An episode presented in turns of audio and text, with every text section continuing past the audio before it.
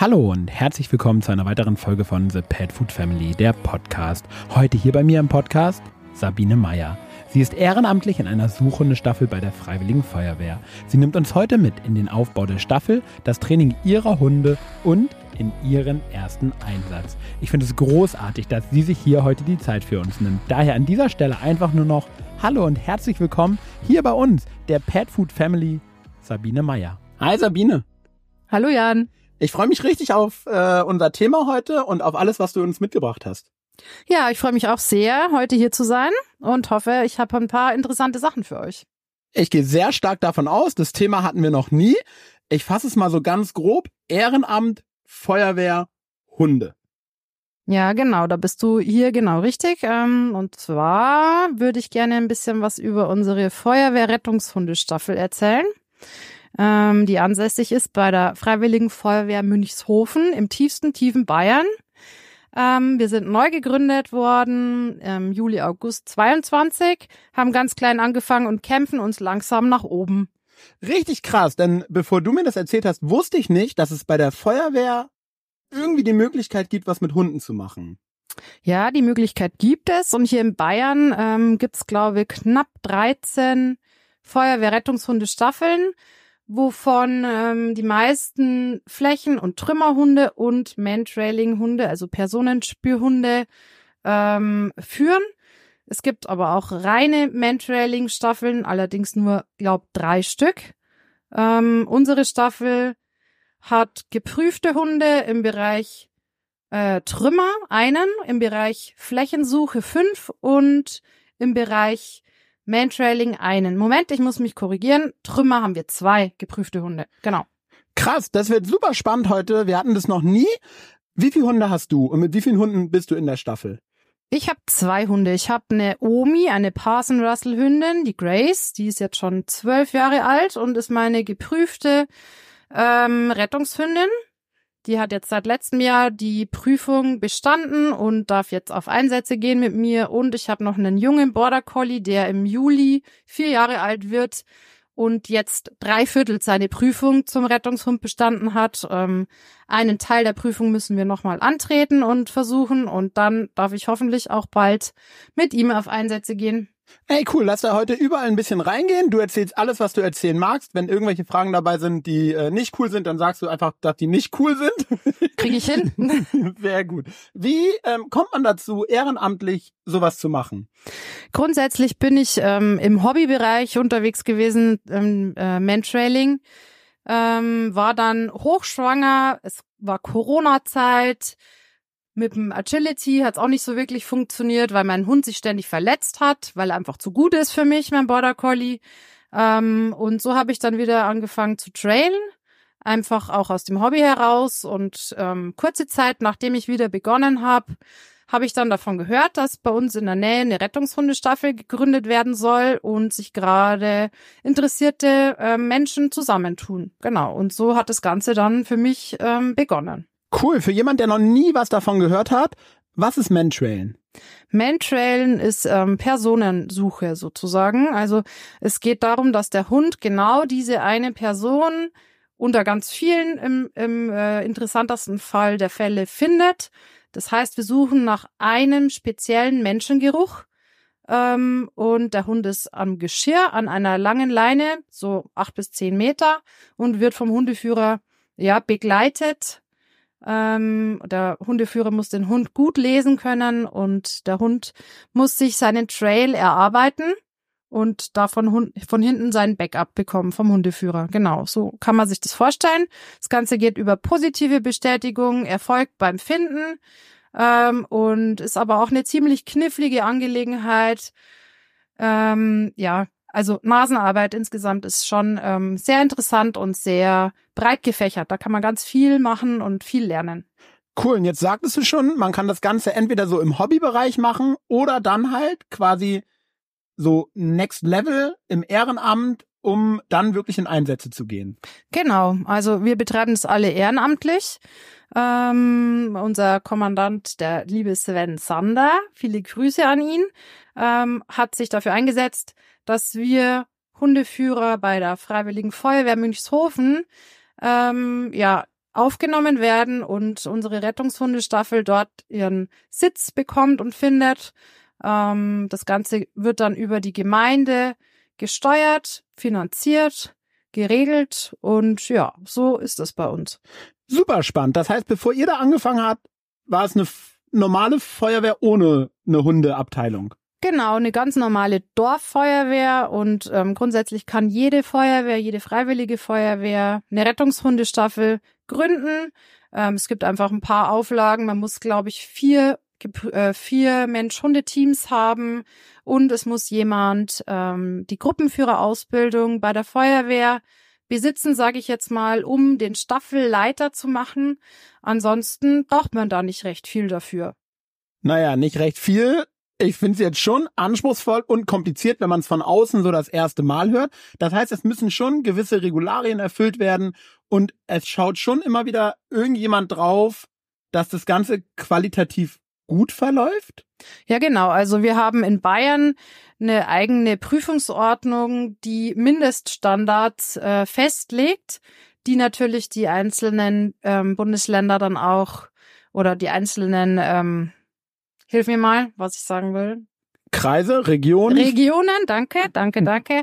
Die einzelnen Regionen dann anpassen können und einfach diesen Mindeststandard nochmal anheben können. Das steht jedem frei, aber es gibt eben diesen Mindeststandard und verschiedene Prüfungen, die Hunde durchlaufen bei uns in Bayern erstmal die Begleithundeprüfung, die müssen sie bestehen mit 15 Monaten frühestens und dann können sie mit 18 Monaten frühestens zur RH1-Prüfung antreten im jeweiligen Bereich, also zur Rettungshundeprüfung 1, ähm, die sich dann auch wieder aufgliedert in die verschiedenen Suchformen, also Trümmerfläche oder Trailen ähm, und dann eben auch wieder unterschiedlichste ähm, Anforderungen stellt. Genau. Lass uns, wenn du magst, ein bisschen da reingehen und das ein bisschen auffächern. Ähm, was macht ein Trümmersuchhund? Ein Trümmersuchhund ähm, muss grundsätzlich auch einen Geräte- und Gehorsamsteil äh, absolvieren in der Rettungshundeprüfung 1, außer er hat diesen Teil in der Flächensuche schon erfüllt. Meistens ist es so, dass die Flächensuche vorausgeht, also der Trümmersuche vorausgeht. Viele Flächenhunde werden dann auch als Trümmerhund ausgebildet. Ähm, und die, die Trümmerhunde in der Rettungshundeprüfung 1 müssen zum Beispiel ein Trümmerfeld von 250 bis 300 Quadratmetern absuchen, in dem eine Person ähm, versteckt ist. Ähm, und die Suchdauer beträgt hier maximal 15 Minuten. Das heißt, lass uns mal bei der Fläche anfangen, weil du sagst, es geht vorweg. Es genau. ist ein, eine gewisse Fläche. Genau. Innerhalb dieser Fläche, das kann ein Wald oder irgendwas sein. Es ist verdecktes Gelände. Okay. In der RH1-Fläche. Und in der RH1-Fläche ist es eine Fläche von 5000 Quadratmetern. Krass. Die Hunde haben 15 Minuten Zeit für eine Person und 50 Prozent davon müssen verdecktes Gelände sein. Das heißt, meistens hast du Waldbereiche, genau. Das heißt, du als Mensch gehst mit deinem Hund dahin, äh, zeigst ihm irgendwas von der versteckten Person, dass er den Du schüttelst schon den Kopf, wunderbar. nee, also in der Flächensuche ist es nicht so, dass die Hunde nach dem Individualgeruch suchen von einer bestimmten Person, sondern in der ah. Flächensuche wird systematisch eine Fläche abgesucht nach allen Personen, die auf dieser Fläche sind. Das heißt, wenn dann Radfahrer, Pilzsucher, äh, was auch immer unterwegs ist, dann wird auch im besten Fall dieser Mensch angezeigt. Ah, das heißt, der Hund arbeitet da mehr auf Sicht? Ja, auf Sicht auch nicht, eher übers Stöbern. Also es ist schon eher so in die Richtung Stöbern. Du schickst deinen Hund systematisch durch diese Fläche, die vorher mit Karte, Kompass, GPS ähm, eingegrenzt wird. Du hast einen Helfer dabei, der dir da Unterstützung leistet, eben mit dem GPS-Gerät. Du konzentrierst dich auf deinen Hund und du arbeitest diese komplette Fläche ab, ohne irgendeinen Teil davon nicht abgesucht zu haben, im Idealfall. Okay. Und es gibt verschiedene Anzeigearten deines Hundes. Also man kann die Hunde unterschiedlich ausbilden. Anzeigen heißt, dass er jemanden gefunden hat? Äh, Anzeigen, die Menschen, ähm, ja, den Mensch gefunden zu haben, okay. sozusagen. Also es gibt Hunde, die bellen, es gibt Hunde, die ähm, Bringseln nennt man das, die laufen hin und her und zeigen ähm, an durch Ziehen an einem an einer Beißwurst, die am Halsband festgemacht ist oder sonstige Sachen. Ähm, es gibt Freiverweiser, also da gibt's verschiedene verschiedene Anzeigearten. Ich sage jetzt mal, die grobe Masse ist aber, sind Verbeller. Das ist so. Das, Das heißt, der Normale. Hund läuft über diese Fläche, er findet einen Menschen, er bleibt bei diesem Menschen und bellt so lange, bis du als Hundeführer dann bei ihm bist, um zu checken, wen er da gefunden hat. Genau, so sollte es sein und der Hund bekommt dann im Einsatz ähm, hoffentlich auch eine Bestätigung. Ähm, und er hat den Menschen so lange anzuzeigen, bis du bei dieser Person bist. Im besten Fall der Dinge. Und das versuchen wir unseren Hunden einfach zu lernen. Wenn ich das hier jetzt höre und mir so denke, ey, cool, das hört sich spannend an, welche, also, woher weiß ich, ob mein Hund dafür geeignet wäre? Ähm, man kann das grob gar nicht so einschätzen. Man muss einfach mal zum Training kommen. Wir haben auch so gewisse Probezeiten festgelegt. Es kann sich gerne jedes interessierte Team bei uns melden. Ähm, wir werden uns die Mensch-Hunde-Teams dann anschauen und alles weitere muss man gucken. Also es ist so, wir haben beschlossen, dass wir bestimmte Hunde nicht mehr aufnehmen werden. Ähm, Qualzuchten zum Beispiel sind einfach raus bei uns. Es bringt viele Probleme, auch wenn vielleicht mancher Hund geeignet wäre. Und auch Listenhunde werden wir nicht aufnehmen. Ähm, ansonsten ist es so, es sollte natürlich der Hund auch nicht zu alt sein, weil die Ausbildung ja auch, naja, so zwei bis drei Jahre dauert. Ähm, Zwei bis drei Jahre, bis er das kann. Also in Perfektion, so dass man wirklich sagen kann, der hat verstanden, worum es geht. kommt auf den Hund an und auch ganz viel auf den Menschen. Ich meine, brauche ich dir nicht erzählen. Ähm, wenn der Mensch seinem Hund gut erklären kann und der Mensch und der Hund einfach Potenzial haben und begabt sind in die Richtung, geht's natürlich schneller. Wenn das nicht der Fall ist und man beim, beim äh, ja, Weltentraining anfängt, bis der Hund mal so weit ist, dass er dann die Begleithundeprüfung machen kann, bis er dann zur RH1 gehen kann mit 18 Monaten. Das ist einfach zeitintensiv und die Hunde brauchen auch Zeit. Es ist einfach in den Gebieten total unterschiedlich von, von den Gerüchen her. Da gibt's ja auch keinen Standard. Es gibt Senken, es kann auch, ähm, es können auch Hochverstecke sein oder ja, es ist halt bei den Suchen tatsächlich so, man sucht oftmals Menschen, äh, die Suizid begangen haben, die dann vielleicht auch irgendwo in der höheren Region eines Baumes zu finden sind, leider. Ähm, man muss einfach ein sehr, sehr, sehr breites Spektrum ähm, seinem Hund lernen und es dauert. Es geht gar nichts mit Hauruck oder so. Man muss wirklich einfach Zeit, Zeit und Arbeit investieren und das vernünftig aufbauen. Jetzt war sofort bei mir im Kopf, wie werdet ihr darauf vorbereitet? Weil wenn ich mir vorstelle, ich schicke meinen Hund und ich habe im Kopf, eventuell finden wir gleich jemanden, der nicht mehr unter uns ist. Also es ist so, dass du ja eigentlich, wenn du zu einer, zu einer Rettungshundestaffel gehst, natürlich von vornherein mit diesen Gedanken dich auseinandersetzen musst, weil es einfach ähm, ja schon eine gewisse Prozentzahl ähm, einfach so sein wird. Und ähm, ja, so ist es nun mal. Wir versuchen natürlich, die Menschen zu finden, bevor vielleicht solche Dinge passieren können. Aber ja, es, ähm, hm, so ist es. Krass, finde ich sehr, sehr beeindruckend. Um da jetzt wieder ein bisschen rauszukommen, lass uns zu der ähm, Trümmersuche gehen, weil du hast gesagt, das ist dann so der nächste Step. Das Genau. ist dann einfach eine Fläche, die quasi nicht mehr zu 50 Prozent verdecktes Gebiet ist, sondern das sind dann so Katastrophengebiete in meiner Vorstellung.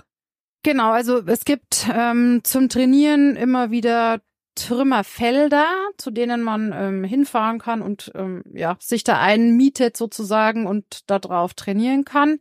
Es sind wirklich auch ähm, Abrissgebäude, die wir, also auch hier, ähm, wer ein Abrissgebäude hat, bitte melden. Wir kommen gern vorbei. ähm, Bester Aufruf hier. ja, tatsächlich. Also es ist nicht so leicht, ähm, gerade im, im Bereich Trümmer vernünftig trainieren zu können, außer du bist gesegnet in der Nähe eines Trümmerfeldes zu wohnen oder da irgendwie die Möglichkeiten zu haben zu trainieren. Ähm, man muss sich das so vorstellen, wenn natürlich ein Mensch in der Tiefe liegt, unter Schutt ver vergraben oder ähm, ja, vielleicht auch in eingestürzten Teilen eines höheren Gebäudes ist es natürlich vom Geruch her für die Hunde nochmal ganz anders. Also die müssen mit viel, viel weniger Geruch arbeiten können. Und es ist natürlich auch ähm, Viel gefährlicher. So, ja, genau. Es ist viel gefährlicher. Es geht auch immer mehr die, die Geschichte in Richtung Laserortung, also dass man die Hunde Ah. mit Lasern ähm, lenken kann. Ich denke, es wird bei uns früher oder später auch Einzug halten, weil es Mhm. einfach ungefährlicher ist, wenn ich als Hundeführer nicht, nicht irgendwo mit hochklettern muss, wo ich vielleicht einfach mit dem Laser ähm, ja, das dem Hund zeigen könnte. Das heißt, du leuchtest dann dahin und der Hund weiß, da wo du hinleuchtest, soll er hinlaufen. Ja, Grob gesagt, ja, so läuft's dann irgendwann. Oder Krass. so wird's auch jetzt schon gemacht. Bei uns noch nicht, aber wie gesagt, ich denke, es ist eine sinnvolle Sache, ähm, weil es einfach ungefährlicher ist. Ich kann ja durch mein persönliches Eigengewicht auch ganz schön viel auslösen auf so einem Trümmerfeld. Und wenn jemand unter mir liegt und ich drüber laufe und irgendwas einstürzt, ist natürlich auch ungünstig. Aber die Hunde müssen drüber laufen, so oder so. Die müssen ja an die Stelle kommen, wo sie einfach auch anzeigen können. Ähm, von dem her, ja, es macht schon Sinn. Was für ein Vertrauen der Hund zu dir braucht. Natürlich, ist so. Ohne Vertrauen geht gerade in der Trümmersuche wirklich gar nichts. Wie entscheidet man sich dazu, was man machen möchte von diesen unterschiedlichen Gebieten? Oder kann man alles machen? Also es ist so, die, die meisten Flächenhunde oder viele Flächenhunde werden dual ausgebildet. Die können dann auch in die Trümmergeschichte mit reingehen oder machen das auch viel. Oder die Hundeführer und die Hunde machen es viel. Ähm, die Mantrailer sind eigentlich eher nur Mantrailer, also Monohunde, hat aber auch den Hintergrund, ähm, ja, wie soll ich sagen, Mantrailer so auszubilden, dass er seine RH2 bestellt und einsatzfähig ist. Das ist schon nochmal sehr zeitintensiv und ich denke auch noch einen, einen Tick intensiver als einen Flächenhund. Und es lässt sich einfach auch besser kombinieren. Also ein Flächen- und ein Trümmerhund ist beides überstöbern eigentlich in Freiarbeiten. Mantrailer ist ja an der Leine, am Geschirr. Ähm, ja, genau. Weil du jetzt schon so oft R1 und R2 gesagt hast, du hast mir vorher schon erklärt, als geprüfter Einsatzhund gilt man erst, wenn man das R2, die R2-Prüfung bestanden hat. RH2, Oder genau. RH, sorry, RH, Rettungshundeprüfung 2, Ja. genau, ja. Ähm, die Voraussetzungen sind eben die Begleithundeprüfung, egal welche Sparte man ähm, nachher mit seinem Hund machen möchte. Und dann gibt's eine RH2 und eine RH1 vorweg. Und man kann das Ganze aber auch noch gerade im Bereich Trümmer steigern mit der RH3. Da geht's dann aber schon in die Richtung ähm, Auslandseinsätze ähm, und solche Sachen. Also das ist schon nochmal eine andere Hausnummer. Krass, jetzt kommen wir zu deinem Bereich. Du bist im Mantrail. Genau. Nimm uns da nochmal ein bisschen mit rein. Du hast schon gesagt, die Unterscheidung ist, der Hund ist an der Leine, du bist hinten dran. Und da ist es aber so, wie ich eben gesagt habe, ihr gebt dem Hund genau diesen Geruch von dieser einen Person, die er suchen soll. Genau, der Hund bekommt von uns vorher einen ähm, vorbereiteten Geruchsartikel. Das kann alles Mögliche sein. Das kann von einem DNA-Stäbchen über ein benutztes Taschentuch zur Unterwäsche oder Bettwäsche sein. Also es kann wirklich alles sein. Ähm, am Einsatzort ist es so, dass man sich meistens seinen Geruchsartikel selbst sichert, außer man bekommt von Polizei oder Feuerwehren oder anderen ähm, Organisationen, die vorher schon gesucht haben, einfach Geruchsartikel übergeben. Man fertigt dann auch meistens Geruchskopien an, damit eben nachfolgende Hund-Mensch-Teams auch gleich ähm, sozusagen den Geruch haben. Den zeige ich dann meinem Hund. Ich lasse meinen Hund anriechen und sage meinem Hund dann an der Stelle, an der die Person hoffentlich das letzte Mal wirklich gesehen wurde, ähm, sag meinem Hund dann, er soll suchen. Und dann brauchst du ja einfach 100% Vertrauen in den Hund, weil du es ja nicht nachprüfen kannst in dem Moment, ob er das erschnüffelt, was du wirklich gerade möchtest. Genau. Ähm, es ist so, natürlich kommt es auch drauf an, ob der Geruch jetzt schon irgendwie mh, eineinhalb Tage da liegt, sage ich jetzt mal. Also als wenn die Person natürlich vor eineinhalb Tagen da war, habe ich einen anderen Geruch, wie wenn die Person gerade vor einer halben Stunde oder Stunde da entlang gegangen ist. Ähm, hat alles beides seine Vor- und Nachteile und seine Tücken. Man denkt immer, ein frischer Geruch ist viel einfacher. Ähm, so vom logischen her. Es ist aber für den Hund tatsächlich oftmals auch schwierig, einen frischen Geruch zu verfolgen, weil einfach so viele Geruchspartikelchen noch in der Luft vor sich hin wabbeln, die sich dann im Laufe der Zeit einfach auf dem Boden absetzen oder irgendwo seitlich fangen. Ähm, also es ist sehr, sehr komplex. Man braucht tatsächlich auch ähm, ja Erfahrung und einfach Wissen, dass man sich so über die Trainings und irgendwann auch Einsätze hinweg aneignet. Man braucht jemanden, der einem da gut unter die Arme greifen kann, der einen da gut coacht und der einem viel mitgibt. Vielen Dank hier gleich mal an den Bernhard. Bernhard Meyerhofer ist da sehr zu empfehlen. Ähm, genau, bei dem gehen wir auch noch ähm, ja zum privaten Training einmal in der Woche, weil es einfach mit diesem einen vielleicht oder mit diesem einen Training in der Woche, dass wir es sonst hätten, das wird einfach nicht ausreichen. Also da ähm, bis wir da am Ziel wären, die RH2 irgendwann zu bestehen, es ist ähm, schwierig zu machen. Also da muss man sich noch von außen einfach Input und Hilfe holen. Ja, und ähm, man hat verschiedene Sachen, die einem da auf dem Weg begegnen, verschiedene Probleme.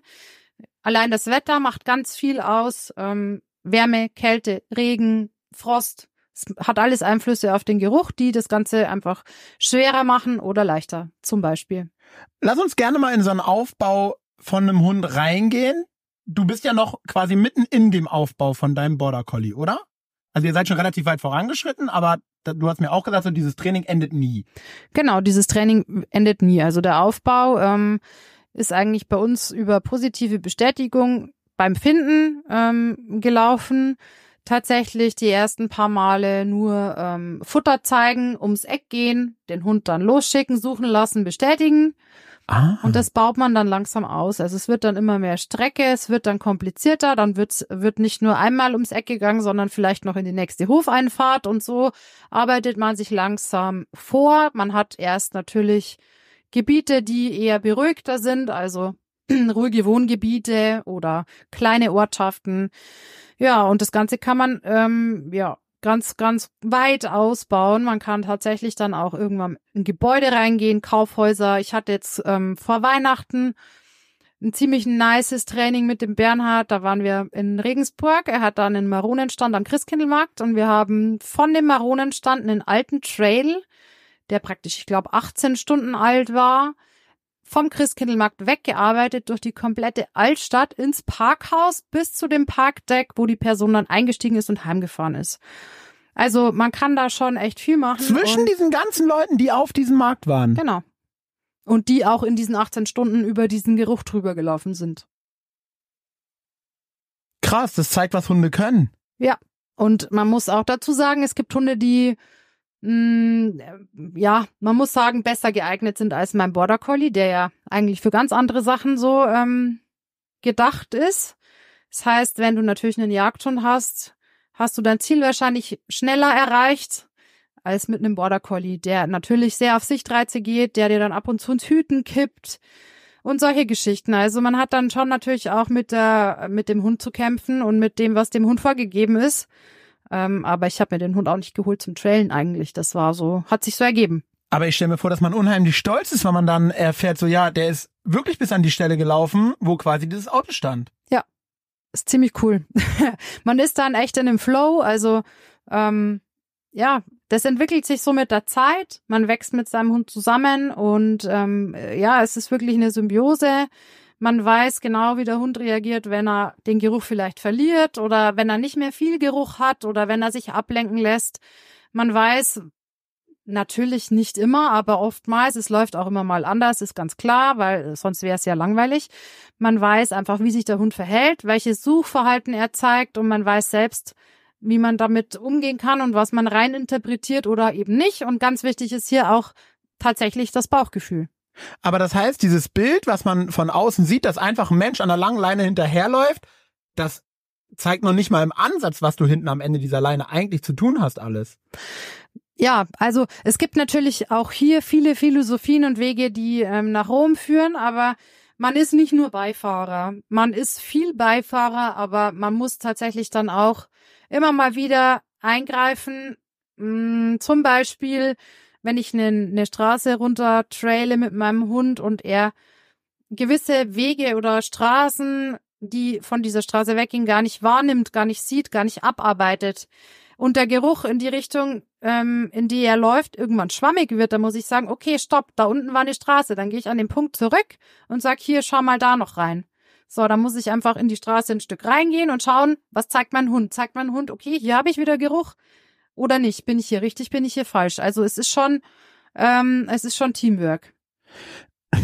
Ich muss gerade schmunzeln, weil ich habe es mir so laienhaft vorgestellt. Man fängt irgendwo an und dann geht man natürlich einfach den Weg und man endet irgendwo das macht natürlich total Sinn, was du sagst, dass man wieder zurückgeht, neu ansetzt und so. Aber da habe ich mir vorher nie Gedanken drüber gemacht. Das heißt, du musst ja schon irgendwie entscheiden, jetzt ist so ein Punkt, wo ich nochmal neu ansetzen möchte oder zurückgehen möchte. Und damit kannst du natürlich auch falsch liegen. Natürlich, also immer. Und es ist auch nie gleich, es ist tagesformabhängig. Es spielen so viele ähm, Umwelteinflüsse einfach mit rein.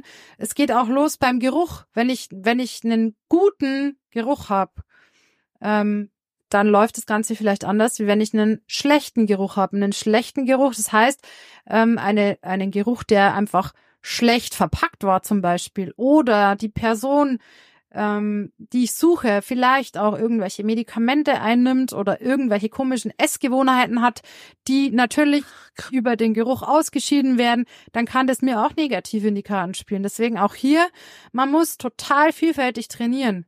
Ähm, es, es ist tatsächlich so, dass viele sich Gerüche oder Menschen holen, die sie suchen im Training, die eben Diabetes haben oder ähm, irgendwelche. Viel Curry essen. Ja, genau, ja, tats ja, also tatsächlich ist es so, dass, dass ich schon von vielen gehört habe, dass sie auch ähm, Menschen aus anderen Ländern, die einfach keine Ahnung. Ja. Einfach aufgrund türkische ihrer, Küche ja. oder asiatische Küche, die scheiden einfach anders aus als der Otto Normalverbraucher in in Deutschland so oder auch Kinder oder eben auch ähm, alte Menschen. Also das ist auch so ein, so ein ähm, wichtiges Thema. Man sucht ja doch öfter mal ältere Menschen, die sich verlaufen haben, die vielleicht dement sind, pipapo. Da spielen dann auch so Sachen wie ähm, ja Inkontinenz oder Windeln äh, äh etc. pp rein. Auch diese Gerüche ähm, ja sollte man mit seinem Hund früher oder später einfach trainieren. Wie geht ihr denn damit um? Also ich habe jetzt kurz an meine Hunde gedacht. Es gibt Gerüche, die mögen die einfach nicht. Also das ist jetzt tatsächlich bei uns nicht so das Thema, weil wir ja Menschen suchen und Mensch, ah, okay, okay. also Mensch ist mögen die. okay.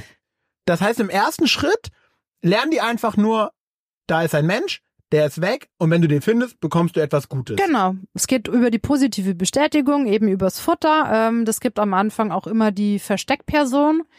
Ähm, man kann natürlich noch ein Spieli mit einbauen, je nachdem, es kommt auf den Hund an und wie motiviert oder nicht so motiviert der Hund ist, kann man sich da natürlich ähm, auch ja vielfältig steigern, wie Maturity zum Beispiel auch. Ja. Ähm, da muss man einfach, ja, es gibt auch hier kein 0815 Schema, sondern man muss total individuell einfach aufs Team eingehen. Was würdest du sagen, also ist sehr menschlich, aber was würdest du sagen, ist das Suchen für deinen Hund? Für meinen Hund ist es, ähm, ja, es ist eine Art Jagdersatz. Es ist tatsächlich, ähm, ja, eine Art Jagdersatz. Natürlich ein super Spiel mit positivem Ende, aber ich denke, es, ähm, ja, geht schon in die Richtung Jagdersatz. Wie anstrengend ist das für den? Wie kaputt ist der danach, nach so einem Training? Ziemlich kaputt. Also es kommt natürlich drauf an, ähm, wie intensiv oder schwer oder lang wir trainieren. Äh, es ist aber auch so, dass wir eigentlich immer Wasser mitführen. Also auch jetzt ah. ähm, im Winter, wenn mein Hund zehn Minuten sucht oder so, dann braucht er einfach Wasser. Allein schon, um die Schleimhäute zu befeuchten, weil dann einfach die Geruchsaufnahme wieder ganz anders funktioniert, wenn das Ganze feucht ist, wie wenn es ausgetrocknet ist. Die kompensieren das ja über Hecheln. Hecheln macht wieder trocken und so weiter und so fort. Das ist so vielschichtig. Man muss an so viele Dinge denken an die ich vorher noch nie gedacht habe, wenn ich darüber ja. nachgedacht habe. Willkommen in meiner Welt, Jan. Verrückt. Und jetzt macht es natürlich, also jetzt macht es für mich auch total Sinn. Du hast mir vorher gesagt, dass ihr immer noch einen menschlichen Helfer an eurer Seite habt als Team. Ähm, weil jetzt wird mir schon klar, diese ganzen Aufgaben, die du oft jetzt kann nicht ein Mensch erfüllen. Also es ist ähm, bei der Feuerwehr so, dass du einen Kameraden dabei hast. Ähm, das ist nicht in jeder Organisation so. Ich weiß zum Beispiel, ich glaube, die Johanniter ähm, dürfen keinen Helfer mitnehmen in der Prüfung, was ich total, oh. naja, sinnfrei finde, um es mal auf den Punkt zu bringen, weil vernünftige Helferarbeit sehr, sehr wichtig ist. Also ähm, vier Augen sehen einfach mehr als zwei. Und wenn du einen Helfer an der Seite hast, der einfach deinen Hund kennt, dich kennt und dann noch den Verkehr absichert und einfach sagt, hier an der großen Kreuzung, ich gehe mal vor, ich mache dir die Straße frei, du brauchst deinen Hund nicht unterbrechen, du kannst drüber arbeiten. Oder dir sagt, hey, da hinten war noch ein Weg rechts rein, meinst du, sollen wir den nochmal anschauen, dein Hund wird jetzt hier schwammig. Oder, oder, oder. Also es gibt so viele Sachen, die ein vernünftiger Helfer dir einfach abnehmen kann. Aber dazu ist es halt auch einfach wichtig, der Helfer muss wissen, was er zu tun hat und der Helfer muss dich und den Hund möglichst gut kennen. Ich stell's mir halt auch so vor, dass so ein Helfer emotional halt nicht so dicht dran ist, weil es ja nicht sein Hund ist. Ja, also das ist tatsächlich so, man sollte das gut ausblenden können, gerade ähm, wenn man die Prüfungen bestehen will. musst du echt äh, geerdet sein, weil in der Rettungshundeprüfung 2 für Mantrailer kommen wirklich ja schon krasse Sachen auf dich zu. Also ist jetzt kein Pappenstiel, den du da mit deinem Hund abliefern sollst. Und ähm, ja, genau, von dem her. Da das ja genau der Punkt ist, wo ihr gerade als Team seid, lass uns da gerne mal rein. Beschreib mal die Prüfung. Was muss der Hund da machen? Ähm, also bei der RH2 Mantrailer ist es so, dass der Hund zwei Jahre Trail-Erfahrung nachweisen muss. Das heißt, ich habe hier eine Mantrailing-App, ähm, über die ich beim Training jedes Training mittracke, dann habe ich, ähm, kann ich da aber auch lustige Sachen machen. Also ich kann zum Beispiel die Versteckperson auch tracken lassen, kann das dann übereinander legen, kann sehen, ob der Hund irgendwo parallel gegangen war, war er auf der Spur, hat er sich von hinten rangearbeitet, Schnick, Schnack, Pipapo. Also ähm, ist eigentlich ganz nett so, nice to have. Und ähm, ich dokumentiere das Ganze aber auch noch über ein Mantrailing-Tagebuch. Ähm, und das Ganze muss ich zur RH2 dann auch vorlegen. Man kann natürlich auch diese diese App nutzen und die Trails dann ausdrucken und abheften. Das würde genauso gehen, aber ich mache das eben mit der App und dem Tagebuch. Ähm, und wenn der Hund dann diese zwei Jahre voll hat und es nachweisen kann, dann kann er antreten zur RH2. Die besteht aus einem Negativ-Trail. Das heißt, es ist ein ähm, Trail, ähm, da bekomme ich einen Geruch von der Person, die nie an dieser Stelle war und mein Hund muss mir das zeigen. Da habe ich zehn Minuten, äh, nee, 20 Minuten, sorry, Zeit dafür, das auszuarbeiten. Ähm, und dieser Negativ-Trail ist immer kombiniert mit einem Shortcut mit negativer Geruchsspur. Das heißt, ähm, ich bekomme da auch wiederum einen Geruch von einer Person, die da war, die aber dann so nach zwei, 300 Metern, das ist auch vorgegeben, ähm, in ein Auto gestiegen ist, in einen Bus, in einen Zug. Also die Spur endet praktisch und auch das muss mir der Hund zeigen und diese zwei Punkte, ähm, ich weiß vorher nicht, was drankommt. Mein Hund muss mir das zeigen und ich muss das klar benennen in der Prüfung. Das war der Shortcut, das war der Negativ-Trail. Hier ist kein Geruch oder hier ist Geruchende. Wie zeigt so ein Hund an, dass diese Person nie da war? Ist eigentlich auch sehr unterschiedlich. Also ähm, der Border Collie zum Beispiel ist in der Regel so, dass er sehr hektisch arbeitet. Er versucht einfach in jede Richtung irgendwie an Geruch zu kommen, wird dabei aber sehr hektisch. Also weil er merkt, ihm, dass er keinen findet. Genau, er findet keinen und bei ihm ist es so, dass ich das tatsächlich so über über sein Suchverhalten ähm, meistens erkenne, was er auch ab und an macht oder jetzt vermehrt, weil man trainiert es auch nicht so oft, ähm, ist, dass er mich dann anguckt. Er schaut mich, der koppelt sich kurz mit mir rück und sagt so, Mutti, hier ist nichts Ey, das mehr. geht nicht, was du von mir genau. möchtest. So ist es beim Border Collie. Beim Terrier ist es so, die schüttelt sich, die wälzt sich im Gras, die geht überall mal hin und die stellt sich hin und schaut mich an. Also ist unterschiedlich, kommt auf den Hund an. Kannst das du heißt, nicht pauschalisieren. Es gibt gar kein richtig und falsch, sondern es geht wirklich darum, dass ich das Verhalten von meinem Hund richtig lesen und deuten kann. Ja, es geht nur darum, dass du das Verhalten deines Hundes richtig lesen und deuten kannst, weil du kannst den Hund oder du beeinflusst den Hund ja permanent über diese lange Leine. Wenn ich dem Hund, wenn der Hund irgendwo abdreht und zurückkommt und ich stehe dem Hund blöd im Weg, dann drücke ich ihn vielleicht wieder in diese falsche Richtung. Also ich muss dann reagieren, ich muss vielleicht einfach einen Schritt zurück machen, die Straße frei machen. Ich darf aber wiederum auch nicht einen Schritt in die falsche Richtung machen oder so, weil ich ihn dann vielleicht woanders hindrück. Also man muss total fein auf seinen Hund ähm, ja sich einschießen und der Hund sich aber auch auf den Menschen. Genauso bei dem einen Hund ist es Gift, wenn du, wenn du Tempo rausnimmst und statisch wirst und irgendwo stehst. Der andere Hund braucht genau diese Ruhe, um spezielle, ja, Kreuzungen auszuarbeiten oder so. Also ist total unterschiedlich. Krass. Also die beiden Punkte gibt es. Das Gemeine, in Anführungsstrichen an der Stelle, du weißt nicht, wann was drankommt. Genau. Und dann gibt es noch einen dritten Punkt. Dann gibt's noch einen dritten Punkt. Ähm, das ist der sogenannte Long Trail. Ähm, hier handelt es sich um eine 24 Stunden alte Geruchsspur, die aus dem Ort rausgeht und in Waldwiese Feld endet. Ist zwei bis 2,5 Kilometer lang und man hat zwei das Stunden Zeit, das Wahnsinn. auszuarbeiten. Ja, ist schon eine Hausnummer. Das heißt, eine Person startet an, an einer Stelle, geht den ganzen Weg und versteckt sich dann irgendwo. Genau, und das wird eben am, bei einer Prüfung am Vortag wird dieser Trail gelegt, die Person fährt dann nach Hause und wird zum Prüfungstag wieder an diese Stelle gebracht, damit der Hund dann positiv findet. Natürlich, Nein. natürlich darfst du, wenn du die Person weg oder hinbringst, nicht über den Trail drüber fahren, weil ja auch aus dem Auto heraus Geruch verloren wird. Das heißt, du musst dann irgendwie von hinten hinfahren. Also Trail, ja Trails verrückt. legen ist eine Wissenschaft für sich und wenn man da zu wenig Ahnung hat, dann geht das ganze Training in die Hose. Also da muss man schon auch überlegen, was man so tut. Also das heißt, ich kann nicht mal einfach meinen besten Kumpel schnappen und sagen, versteck dich mal irgendwo, wir finden dich. Äh, kann man probieren, aber es kommt auf ziemlich viele Faktoren rundherum an, ne? Dann ist dieser Prüfungstag, dann hast du gerade gesagt, wird die Person da wieder hingefahren. Genau. Und du hast gesagt, man hat zwei Stunden Zeit. Genau. Das ist ja eine brutal lange Zeit, die der Hund da arbeitet. Ja, es ist eine ziemlich lange Zeit und da bin ich auch sehr, sehr stolz auf meine Terrier-Omi. Die Grace hat nämlich mit zwölf Jahren ihre RH2-Prüfung damals, also damals letztes Jahr, an einem Tag bestanden und hat tatsächlich negativ äh, Shortcut und Long Trail einfach mal so runtergerissen. Und sie hat den Long Trail, ich glaube, in 48 Minuten rausgehauen und hatte eine Abweichung von dem Original Trail, ich glaube, von nur 300 Metern. Und das ist Und eigentlich das sagt uns die, jetzt nichts, aber naja, der, der Trail wird ja getrackt, also man zeichnet diesen Weg, den die Person gegangen ist, zeichnet man auf. Ähm, und ich kann das über die Mantrailing-App ja dann übereinander legen, was mein Hund gelaufen ist und was die Person gegangen ist.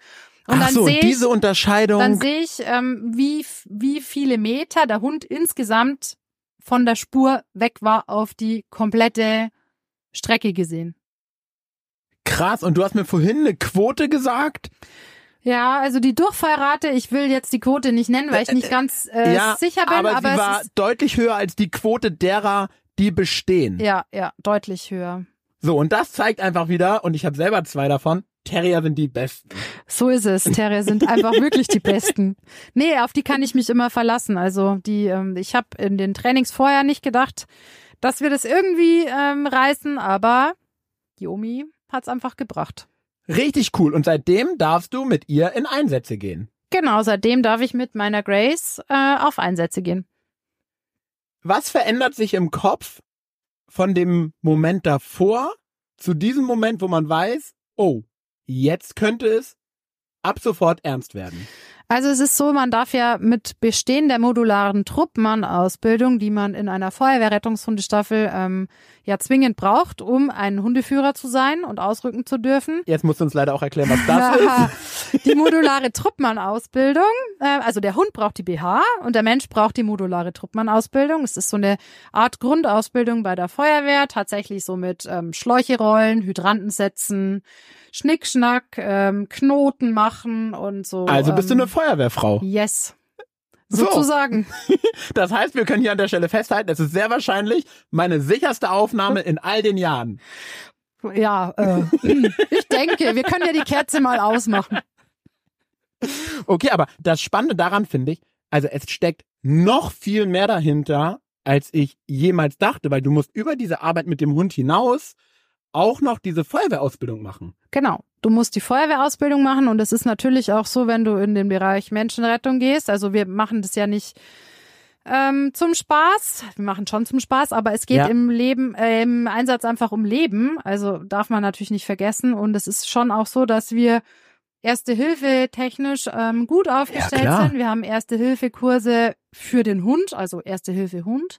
Und wir haben aber auch Erste Hilfe Mensch tatsächlich auch noch mit einer ähm, mit einer Zugabe eben Defibrillator bedienen und so weiter. Dann ist angedacht eine psychologische Schulung, ähm, die auch ein Arzt oder Psychologe dann mit uns durchführt. Das ist alles noch so in der Planung. Also es läuft sehr, sehr, sehr viel im, im Hintergrund ab. Es steckt wirklich viel Herzblut und Arbeit in der ganzen Sache und ähm, da freut man sich einfach über die Anerkennung, die man ähm, von der Bevölkerung bekommt und ja, wenn man wenn man helfen kann und vielleicht das ein oder andere Leben retten kann, ähm, jemanden findet, bevor es nachts zu kalt wird oder solche Sachen, dann ist es einfach der größte Lohn, den man kriegen kann.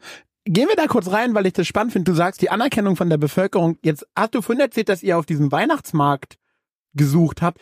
Wie schauen die Leute einen an, wenn man das da macht? Ja, ja, da sind wir inkognito. Also man wird Ah, okay. natürlich immer komisch angeschaut, aber wenn ich in mein privates Training gehe, ähm, laufe ich jetzt nicht unbedingt zwingend mit meiner Ah, okay. Rettungshunde-Führerweste ähm, durch die Regensburger Altstadt. Also kann ich natürlich machen, weil dann äh, wird mir vielleicht der ein oder andere nicht im Weg stehen. Ähm, aber vielleicht will man auch gerade das. Also ist ja im Training schon so, dass es ganz gut ist, Klar, wenn man ja. möglichst, ähm, ja, genau. Ansonsten, wenn man so durch die durch die Ortschaften läuft, ist ähm, immer wieder ganz lustig. Jetzt letztens habe ich mich erst in Regensburg in einem Wohngebiet versteckt. Ähm, da gehen halt dann die Fenster auf und dann ist, ist, Ihnen, ist Ihnen schwindelig? Bra brauchen Sie Wasser? Nee, äh, alles gut. Ja, na klar, weil die sehen äh, ja nur, dass irgendjemand da seit zehn Minuten steht, am Handy rumspielt und nichts macht, außer komisch schaut. Und dann kriegen die, also dann wird man halt immer so beobachtet. Es gibt aber leider halt auch andere Leute, die sich dann äh, fürchterlich aufregen, wenn irgendein Hund bellt. Ähm, also man hat so ein bisschen beides. Man muss halt einfach offen damit umgehen und sagen, was man macht. Und meistens ist dann die Resonanz ganz gut. Aber jetzt hast du natürlich schon wieder einen Punkt gesagt, über den ich vorher gar nicht nachgedacht habe. Du arbeitest natürlich nicht nur als Hundeführer mit deinem Hund, sondern logischerweise versteckst du dich auch für die anderen. Genau. Was ist das denn für ein Gefühl, wenn man da irgendwo steht oder sitzt und dann wartet man ja auf den Moment, dass irgendwann ein Hund kommt, stelle ich mir so vor. Genau, also manchmal ist es ein bisschen langweilig, wenn es ziemlich lang dauert. ähm, ansonsten versucht man nicht zu frieren, gerade im Winter. Ähm, nee, also es gehört natürlich beides dazu. Wir sind eine ziemlich kleine Truppe. Ich muss gerade überlegen, wir haben jetzt drei, vier, fünf Mädel, äh, fünf Hunde, fünf Trailer, ein geprüfter Trailer und eben ähm, vier Hundeführerinnen. Bisher lauter Mädels, also Männer, wo seid ihr? Wir können gern mal äh, noch ein, zwei Männer brauchen, die uns hier unterstützen. Ähm, und von dem her muss natürlich jetzt außer mir, weil ich die Trails meistens leg, äh, müssen sich die anderen natürlich dann auch im Wechsel verstecken. Mm, Ist in der kleinen Besetzung auch nicht immer einfach, weil jetzt stehen wieder Prüfungen an und eigentlich sollte die eine bei der anderen wiederum die Helferarbeit übernehmen. Wenn die natürlich ständig im Versteck sitzt, kann sie nicht mitgehen und so weiter und so fort. Also wir nehmen auch gerne ähm, Helfer aus der Bevölkerung. Also Sonntag 9 Uhr, unser Training. Meldet euch gerne. Fremde Personen sind immer herzlich willkommen. Kind, Kegel kann gerne mit. Ähm, ist tatsächlich wichtig, weil wir ja sonst immer die gleichen Leute suchen. Also wir sind immer froh, wenn da irgendwie mal wer dabei ist. Ja klar, es macht alles so Sinn, was du sagst. Und es ist natürlich so, eigentlich bräuchtet ihr jeden Sonntag irgendjemand Neuen aus der Gesellschaft, der sich kurz dazu bereit erklären würde, sich mal irgendwo in die Kälte zu stellen. Wäre nicht schlecht. Es ist so, wir machen natürlich auch oft Gemeinschaftstrainings mit anderen Organisationen aus dem ganzen ähm, oder ja, dadurch profitieren wir natürlich auch von denen, denen ihrem Know-how und ähm, die von unserem. Ähm, und da kriegt man dann auch mal wieder andere Versteckpersonen und so weiter und kann sich gut austauschen. Ähm, ja, man muss halt viel Zeit mitbringen, weil wenn natürlich mehr als fünf Hunde, fünf eigene Hunde unterwegs sind im Training, dann kann das Ganze schon mal ziemlich lang dauern. Was ist deine Motivation, all das zu machen? Meine Motivation ist natürlich ähm, in erster Linie einfach Menschenleben zu retten, Menschen zu helfen. Meine soziale Ader, die mich schon irgendwie mein ganzes Leben lang begleitet, ähm, ja, hat sich bei mir schon beruflich ähm, ja wieder gespiegelt und so weiter und natürlich auch meinen Hund einfach auszulasten, zu beschäftigen und ähm, ist für mich eine super Ergänzung zum Zughundesport und ähm, eben auch was, was meine Omi mit zwölfeinhalb Jahren noch gut machen kann. Man merkt langsam, dass sie schon ein bisschen nachlässt, aber das steht ja auch zu. Und ich hoffe eben, dass der Border Collie langsam dann auch mal nachkommt. Jetzt haben wir ein Themenfeld so in meinem Kopf noch gar nicht angesprochen, das müssen wir unbedingt ansprechen, das sind Einsätze. Wie funktioniert das? Du bist so bei dir zu Hause in der Küche. Woher weißt du, dass ihr jetzt losfahren dürft, sollt, müsst? Also das Ganze läuft über eine App, diesen sogenannten R-Pager. Ähm, ja, kann man sich vorstellen wie einen Piepser, den die Feuerwehrmänner so in den Filmen äh, mit sich rumschleppen, der dann einfach ähm, ja den Alarm auslöst. Und wir haben dann aber auch noch eine zusätzliche WhatsApp-Gruppe, ähm, Einsatzorganisation, wo dann geklärt wird, wer hat Zeit, welche geprüften Hunde gehen raus, wer kann als Helfer kommen. Ähm, und dann ja, meldet man sich zurück, eigentlich über die App schon. Also man kann dann eben antippen, ich komme oder ich komme nicht und stimmt sich dann über diese Einsatzorganisationsgruppe noch ab. Ja, und dann packt man seine Sachen zusammen oder den letzten Teil der Sachen, zieht sich vielleicht noch um ähm, und dann geht's los. Und woher kommen eure Einsätze? Also von einer Leitstelle der Feuerwehr? Von der integrierten Leitstelle. Also es ist so, die ähm, Polizei hat natürlich in diesem äh, Bereich ähm, ja, hat die Nase vorne und ist einfach, ähm, ja, ähm, nach denen ihren Regeln wird gespielt, die geben den Ton an. Und wenn die Polizisten sagen, sie bräuchten noch ähm, Personenspürhunde zur Unterstützung oder Flächensuchhunde oder Trümmersuchhunde, ähm, dann geht praktisch das Ganze über diese Leitstelle. Die Leitstelle, ähm, die alarmiert dann den Fachberater Rettungshunde, den die Feuerwehr hat, sozusagen. Das ist eine Person, die dann entweder sich ein Bild am Einsatzort verschafft über die Lage oder das telefonisch abklärt. Und diese Person entscheidet dann, je nachdem, wo dieser Einsatz ist, welche Rettungshunde am nächsten dran sind, wer alarmiert wird. Verrückt, richtig verrückt. Wie groß ist das Gebiet, was ihr abdeckt?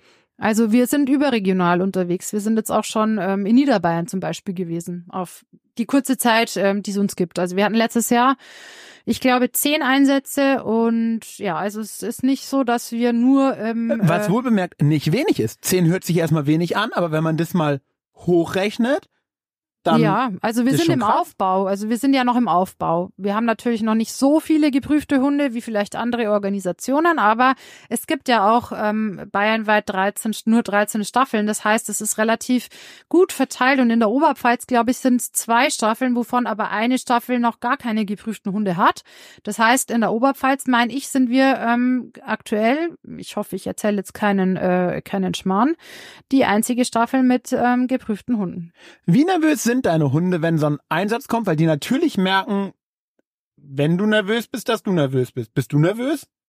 Natürlich ist es anders als ähm, im Training, aber grundsätzlich, dadurch, dass ich schon so viele Jahre Agility, ähm, äh, ja, Turniersport sozusagen gemacht habe und einfach weiß, was diese Nervosität gerade beim Trailen mit meinen Hunden und mit mir macht und dass ich die einfach gar nicht brauchen kann, ähm, versuche ich die einfach äh, da zu lassen, wo sie hingehört, nämlich in der Hosentasche. Und ähm, das bisschen, dass ich, ähm, also es soll jetzt nicht doof klingen, aber es ist tatsächlich so, ich bin da relativ entspannt.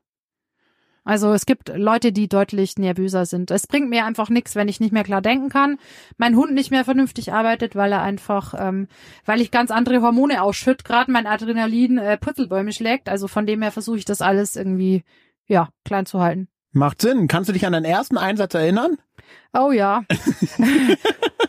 mein erster Einsatz war sehr lustig eigentlich. Ähm, ja. Ähm, Weil du ihn bin, dir selber äh, gesucht hast. Ja, sozusagen. ich habe es dir vorhin schon kurz erzählt. Äh, mein erster Einsatz war ganz kurz, nachdem meine Hündin geprüft wurde.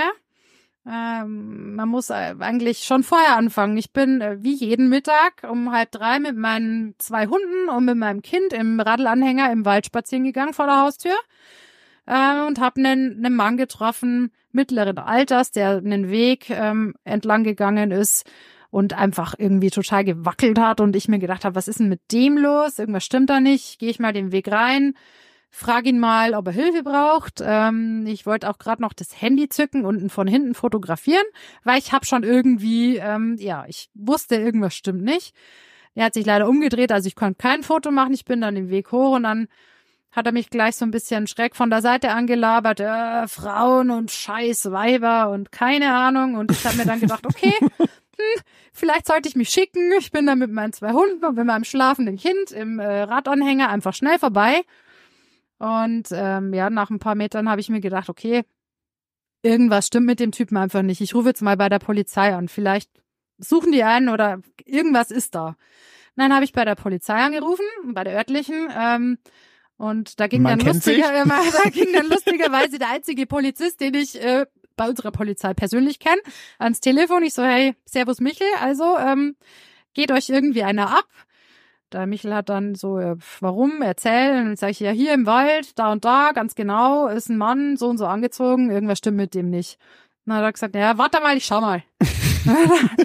hat, er, hat er eben mal kurz mit seinen Kollegen geredet und sich da schlau gemacht und hat eben gesagt, im Nachbarort wurde vormittags schon jemand gemeldet, auf den die Beschreibung passt. Der, der war da auch schon auffällig unterwegs. Ähm, aber es ist keiner vermisst. Naja, okay. Und ich so, nee, also Michel, heute bitte keine Suche mehr. Mein Kind hat nachher Schwimmkurs, ich habe keine Zeit. genau, es war dann so mein Gespräch mit der Polizei. Ähm, ich bin dann heim und drei Stunden später ging die Alarmierung. Also ich habe schon grinsen müssen, als ich gesehen habe, hier Alarmierung. Und dann ähm, habe ich den Pager aufgemacht und geguckt.